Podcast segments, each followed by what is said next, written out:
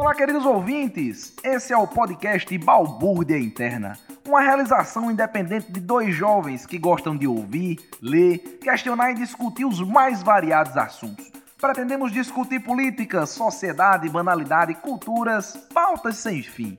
Nosso podcast é produzido pela arroba Produções e tem como diretora de arte arroba Agnes Félix. Ele é organizado em blocos que abordam diferentes facetas de um grande assunto. Então vamos nos apresentar, deixar nossos arrobas? Então vou começando. Eu sou Lucas Silva e estou no Instagram com o arroba LucaSilvaPB, tudo junto, apenas um S no meio, LucaSilvaPB. E com esse podcast eu espero alcançar mais leituras, me aprofundar em diversos assuntos e principalmente aprender através do questionamento. Acredito que conversando com vocês, recebendo feedbacks de quem está ouvindo, irei crescer muito como alguém atuante na sociedade. Oi pessoal, meu nome é Ellison, no Instagram eu sou arroba e no Twitter eu sou arroba Zé Gotinha Comuna. Estou aqui pela balbúrdia e por muita política, além de ciência. Vamos trocar uma ideia? Pois é, pessoal, e hoje nós estamos num formato um pouco diferente, né, Lucas? A gente vai tentar dar uma improvisada, vamos tentar mesclar um pouco desse estilo novo, né, Ellison? Uma vez que a gente tá agora num espaço um pouco diferente. Tem só uma coisinha que tá perreando mais a gente, que na verdade é o estágio obrigatório do nosso curso que a gente está fazendo. Nós estamos no internato e por isso a gente precisa dar continuidade às gravações e resolvemos fazer um formato um pouco diferente para a gente conversar mais um estágio hospitalar num hospital de grande porte e demanda da gente. Então a gente está abarrotado de demanda, mas claro, querendo dar continuidade ao podcast, querendo continuar com esse compromisso. Então vamos fazer como dá. A gente pensou numa modalidade diferente hoje, que é esse formato de narrativas. E essas narrativas que nós estamos falando são sobre experiências que nós vivemos ao longo do curso. E isso vai fazer com que a gente dialogue um pouco mais com vocês, inclusive para vocês conhecerem um pouco mais nossa vivência e a gente poder compartilhar algumas coisas que aprendemos. E óbvio, porque com os comentários de vocês e tudo que a gente vai falando com nossos amigos, com vocês que nos escutam, a gente vai crescendo também. É mais uma forma da gente acabar refletindo sobre o nosso cotidiano. Então hoje, Ellison vai nos brindar com um relato né, de uma experiência que ele passou durante um estágio Durante ainda a fase acadêmica do curso, ele esteve no estágio obrigatório também e teve uma experiência incrível, né, ali tangenciando a saúde mental. Então, vou deixar de conversar, a Ellison vai começar um pouco desse relato, mas antes disso, vamos fazer aquele momento cultural que a gente sempre faz trazendo poesia. E lá vai Dona Maria, com um lenço na cabeça, pedindo que Deus aqueça sua vida romaria, de trabalho todo dia, noite adentro, sol a sol, e na missa faz um rol a Deus na prece gentil, graças ao Rivotril, vida dura, semancol. Naquele dia, era uma tarde que tinham 16 atendimentos, e era uma sequência ininterrupta. Às vezes, na maioria das vezes, eram casos de simples resolutividade e algumas demandas espontâneas que vinham surgindo. É, dentre elas, lá na atenção primária, que é onde é o nosso principal campo de estágio durante o curso, encontrei algumas pessoas e uma delas me chamou bastante atenção. Dona Lindalva, e aí o um nome fictício, sempre com a cabeça baixa, o olhar preocupado, como se tivesse perdido alguma coisa no chão e buscava onde achar. Era uma senhora com seus 59 anos, marcha lenta, a qual notei desde o momento em que fui chamar o seu nome com rugas do tempo e do sol da agricultura familiar, que fazia parte da vida de sua família e de várias gerações. Era viúva, mas tinha cinco filhos para sustentar. Sustentados muito bem, obrigado, disse ela. Chamei Dona Lindalva para conversar e disse: Bom dia, Dona Lindalva, meu nome é Ellison. Me apresentei como estudante de medicina e disse que ia conversar um pouco com ela antes da médica chegar. Pedi para que ela sentasse à minha frente e ela parecia tímida. Ela disse: Não venho muito, a, muito ao doutor. Morar longe deixa mais difícil vir aqui, né? Senti ansiedade e um pouco de medo na fala daquela senhora. E o ambiente não ajudava muito, como havia mais de cinco meses que um dos médicos tinha se retirado da unidade de saúde, a sala que eu estava acabou ficando à mercê da bagunça e do calor. O ar-condicionado já não funcionava, a temperatura de novembro não perdoava nenhum, nenhum estudante. E olha que a gente conhece novembro na região do Seridó, né, Lucas? No mesmo instante, fiz o ato de ligar um pequeno ventilador. Ela disse: Se for para mim, não se preocupe, meu filho. Lá em casa não tem nada disso. Estou mais que acostumada. Eu disse: Como posso ajudar a senhora? Dona Lindalva respondeu: Meu filho, é uma tristeza, sabe? Uma angústia que não passa. Se vier me perguntar como eu não sei. Se vier me perguntar por que, eu não sei. Se vier me perguntar se melhor, eu digo logo que não. Nesse momento, eu fui desenvolvendo várias perguntas ao longo da anamnese com a dona Lindalva. A anamnese, para quem não sabe, é a história clínica, é quando a gente conversa com o paciente, né? E todas elas iam sendo respondidas de forma curta, e nenhuma delas elas olhar, ela olhava nos meus olhos, sempre procurando alguma coisa no chão. Seria ela que estava pouco cooperativa ou seria que eu que estava pouco empático com a situação? Eu não conseguia absorver essa situação. Lembra das aulas de comunicação? Eu pensei. Mas não era bem assim. Era um sofrimento real, era algo real, não era uma simulação. Perguntei como é que ela estava se sentindo naquele momento. Ela dizia que estava triste. Sempre era assim. Com isso eu comecei uma sequência de perguntas que na verdade eram meio que até cruéis, mas eram necessárias naquela abordagem da psiquiatria. Essa é uma das etapas cruciais para a gente entender como é que está a vida do paciente, além de estabelecer uma relação de confiança na pessoa. Nesse momento, eu comecei a sentir que existia uma confiança maior daquele, a partir daquele momento que eu comecei a falar sobre a sua família e como é que estava o relacionamento com as pessoas que integravam aquela casa onde ela morava. Foi aí que desenrolou uma longa conversa, tornando a consulta mais demorada e mais produtiva naquela tarde. Meu filho, disse Dona Lindalva, eu comecei a sentir isso depois que meu esposo morreu, fazem seis anos. De lá pra cá é só tristeza e angústia. Ele era um homem tão bom, era quem sustentava a casa, hoje em dia tá muito difícil. E o pior, ele morreu à míngua. Não tinha nenhum doutor para acudir ele. A gente mora longe, sabe? Eu fui até buscar ajuda na rua, mas quem ia para lá para essas bandas? E os carros que não queriam levar a gente. Foi um sofrimento. Cada vez mais, ela olhava para baixo, desviava o olhar do meu. Percebi então que o que ela tanto procurava naquele chão, na verdade, ficara preso no passado, e a cada dia que se passava, ela ia se perdendo, num ciclo de angústia e sofrimento desencadeado na tentativa de se encontrar. Eu continuei minha anamnese. Dona Lindava disse: Sabe o que é pior de tudo? É abrir a geladeira e não ter nada. Já bata a tristeza só de olhar. E depois vem os meninos pedir para fazer comida. Eu tenho que dizer que hoje não tem, né? Mas é quase todo dia, meu filho. Às vezes, tem umas amigas que me chamam para almoçar na casa delas, mas eu fico envergonhada, sabe? O povo começa a falar na rua, lá vai Dona Lindalva com os meninos dela almoçar na casa dos outros. Eu fico, eu fico muito chateada com isso.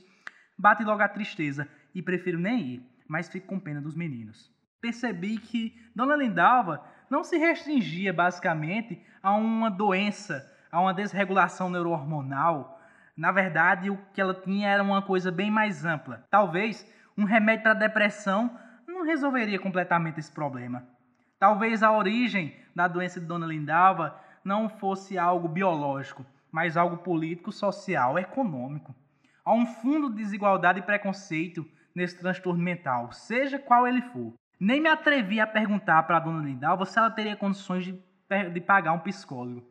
Infelizmente, naquele momento, tudo que tínhamos ao nosso alcance era um encaminhamento ao CAPS, um citalopram, um risperidona, os quais são medicações distribuídas gratuitamente na unidade. Mas quando eu toquei na mão de Dona Lindalva para me despedir, senti imediatamente que aquela conduta não seria suficiente para curar qualquer dor que ela estivesse sentindo. O diagnóstico era bem mais amplo. A conduta deveria ser contínua, pois todos os dias Donas Lindalvas surgem com novos sofrimentos, com novas barrigas para alimentar e novas tristezas para suportar. E o Brasil, que no meio da guerra, da dor e da fome cruéis e perversas, escuta histórias muito controversas em que haverá abundância na terra. Mas a miséria que agora enterra qualquer esperança resta a depressão. Vem o doutor com o remédio na mão para aliviar uma dor social. Receita Deus da lição de moral, traz apatia, mas não solução. Boa, Elson. É, esse foi um relato que você fez lá no início do curso, né, Elson? Pois é, foi lá por volta do quinto, sexto período, não me lembro especificamente, mas como é diferente, né, a gente fazer uma leitura agora de tudo isso que eu tinha escrito naquele momento, e eu vejo que eu poderia ter feito algumas coisas diferentes, mas isso faz parte da minha construção enquanto futuro profissional de saúde e até mesmo ser humano. Eu posso considerar que essa dona Lindalva, né, o nome fictício, ela com certeza me transformou depois desse momento, depois dessa tarde, dessa consulta que, eu, que a gente, na verdade, talvez eu tenha feito com ela, ela também fez comigo. É, eu acho que a primeira coisa que me chama a atenção, né, ao ouvir essa história tão impactante de Ellison, é que a gente encontra praticamente isso todo dia nos serviços de saúde, né?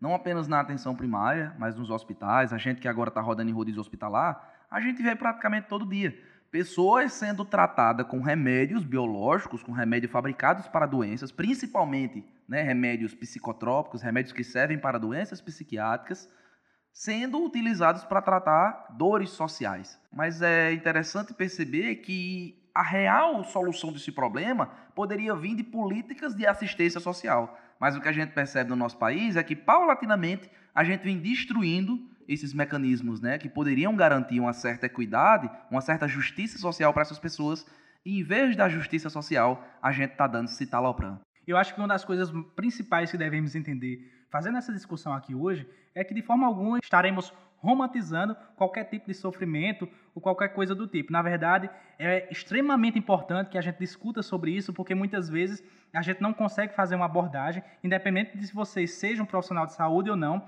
não consegue perceber as iniquidades que existem que uma família ou que qualquer outra pessoa ela pode passar. E isso muitas vezes a gente percebe nas unidades de saúde e aí eu falo unidade de saúde, não só atenção primária, mas a nível de atenção secundária, em ambulatórios, a nível de atenção terciária. Eu acho que o fato de no quinto período, Elson, você já ter percebido, né, atinado, para olhar para dona Lindalva e ver que ela estava cabisbaixa, né, ver que ela trazia uma demanda, e na própria anamnese, na própria conversa clínica que você teve com ela, trazer elementos como o sofrimento, né, como a fome, talvez já mostre um olhar diferenciado, né? Mas eu acho que trazer soluções para isso é que se torna difícil. Talvez esse tenha sido a dificuldade que você tenha encontrado naquele momento de o que é que eu vou oferecer para alguém que está com fome? O que é que eu vou oferecer para alguém que está, sei lá, sem teto, para alguém que está com um problema social por causa de dinheiro, por causa de desigualdade?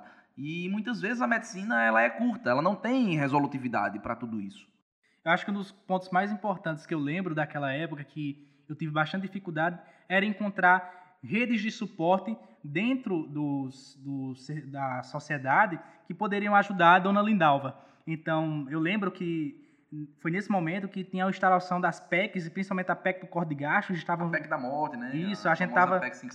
A gente estava nesse momento fazendo a discussão, ah, meu Deus, será que vamos deixar ter mais cortes ainda na educação e na saúde? E teve, né? Exatamente, e acabou se concretizando Teve o fim do programa Mais Médicos, que foi é, criado pela então presidente da República, Dilma Rousseff, e isso tudo contribuiu para aumentar a desigualdade. Né? E sendo que para essas pessoas a única coisa que resta é recorrer ao serviço público gratuito de qualidade, que é o SUS. E é por isso a urgência que desde o início desse podcast a gente vem falando em defender o SUS e a, o seu acesso de qualidade, né? No início da pandemia, a gente teve toda uma repercussão positiva na gestão Mandetta, né, que era o então ministro da Saúde desse governo Bolsonaro, o primeiro ministro, que era o ministro técnico, né, que Bolsonaro falou tudo isso, mas ele vinha com um plano, que era de sucatear. Né, e uma das coisas que ele fez, que prejudicou muito situações como a dona Lindalva, foi retirar né, massivamente recursos para o NASF. Então, o NASF, que é basicamente um grupo de profissionais que atuam na atenção primária em diversas profissões, então, por exemplo, psicólogos, e assistentes sociais que deveriam estar na atenção primária hoje não estão mais.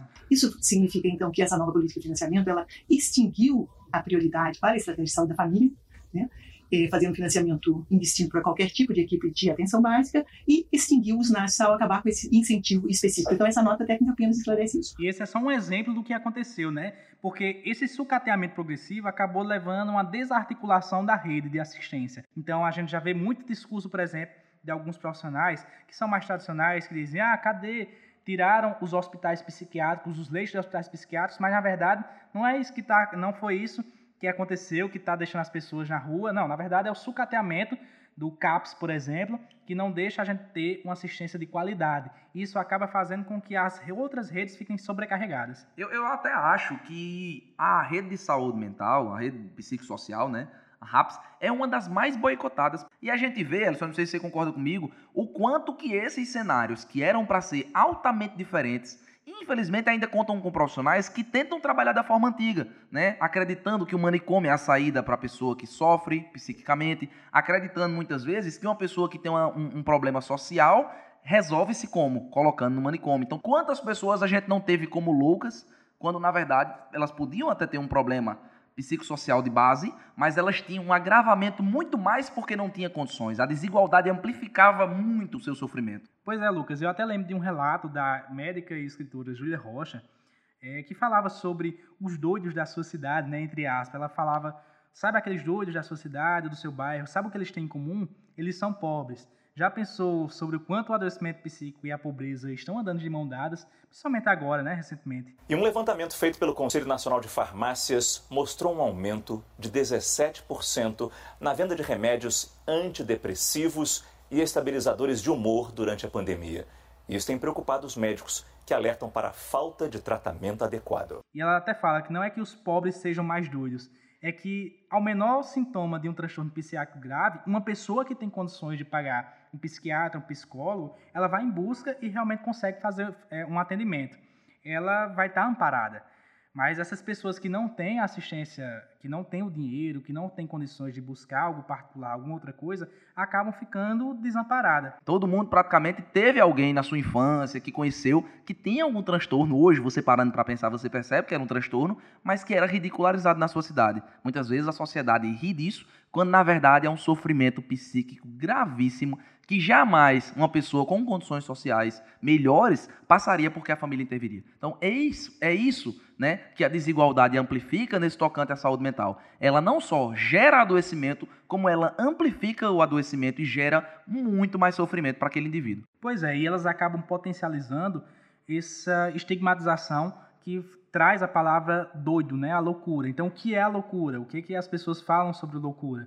Na verdade, essas pessoas elas trazem esse sofrimento, como você falou, e lembrar que a pobreza e a miséria são fatores que estão intensamente danosos para a saúde mental.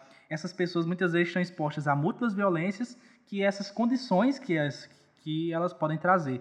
E isso acaba sendo rotulando e virando como uma espécie de comédia, uma espécie de brincadeira, quando na verdade são pessoas que estão é, passando por um sofrimento psíquico gigantesco. Elison, e se a gente parasse, né, hoje, com algum tempo depois, tendo assistido aulas, tendo tido vivências, conversado com diversos profissionais, se a gente parasse hoje para refletir o que a gente poderia ter feito com Dona Lindalva naquela época, se ela aparecesse hoje novamente no consultório, vendo o Ellison de hoje, né? O que você acha que poderia ser feito diferente para ela para amenizar esse sofrimento, Ellison, além do remédio? Pois é, as medicações, elas são têm a sua importância dentro do, da clínica, né? Mas não é só isso. A gente precisa saber, precisa lembrar de que existem outros recursos que a gente pode dispor. E principalmente na atenção básica, né? Que é tão rico que a gente pode ser tão resolutivo.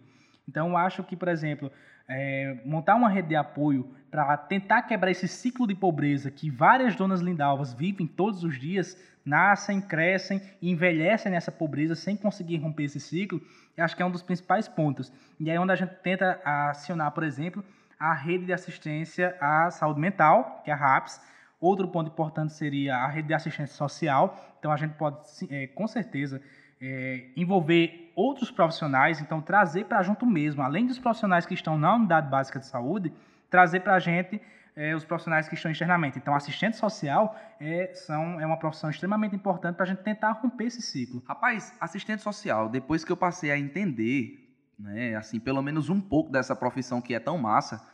Cara, isso tem ajudado muito, né? Eu quase toda semana agora eu tenho algum, alguma visita, pelo menos, à, à salinha da assistente social, mesmo em atenção terciária, pasmem. Porque assim, o assistente social, ele entende os direitos da pessoa, ele entende as vulnerabilidades, ele consegue fazer uma mediação disso muito melhor do que os médicos.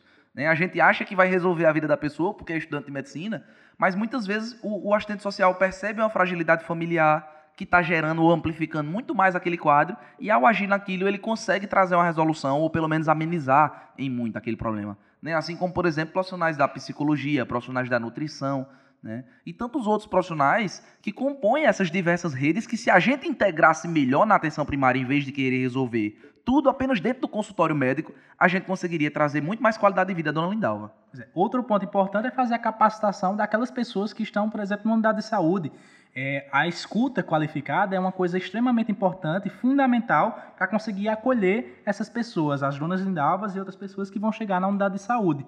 E o último ponto mais importante, eu acho que nós deveríamos aproximar mais a rede de saúde e a dona Lindalva. Pois é, Elson, você falou que é a última, mas eu ainda consigo pensar mais em uma, né? Eu acho assim que se a gente conseguisse envolver mais a comunidade, né, através, sei lá, de programas que, que, que promovesse o alto progresso dessa comunidade. Por exemplo, criar, ajudar a criar cooperativas de geração de renda para essas pessoas como Dona Lindalva, né? ajudar na criação de conselhos locais de saúde que pudesse fazer com que essas pessoas fossem ouvidas pela gestão, né? botar essas pessoas frente a frente ali com vereadores, né, com gestores locais ali, com o prefeito da cidade. É aí onde entra o papel dos atores sociais dentro da comunidade. E né? é aí onde a medicina se mistura com política. Porque não é, não é possível a gente trabalhar sem política, minha gente. A política é a organização, é, é a expressão da organização popular. Pois é, dessa vez a gente tentou trazer soluções, mas a gente sabe que é um problema complexo e que não vai ser resolvido apenas com o trabalho de um profissional, mas sim com uma verdadeira revolução popular. É por isso que a gente precisa tanto lutar por aquisição de direitos e para que os direitos que a gente já tem não sejam mais removidos. A valorização dos profissionais de saúde é fundamental para que a gente consiga atingir esses objetivos, além também da valorização da atenção básica e da saúde mental. Bom, meus amigos, esse foi o podcast Balbúrdia Interna, num formato um pouco diferente hoje. Espero que tenha sido interessante para vocês. A gente também quer ouvir esses feedbacks, então segue nas nossas redes sociais, vai lá no Instagram, arroba Balbúrdia Interna. Aproveita, segue também a gente lá no Spotify, Balbúrdia Interna. E manda seu, manda seu comentário, manda sua opinião, manda sua crítica, que a gente vai aprender com vocês, vai ser muito bem-vinda. Tchau, tchau, pessoal. Valeu, minha gente!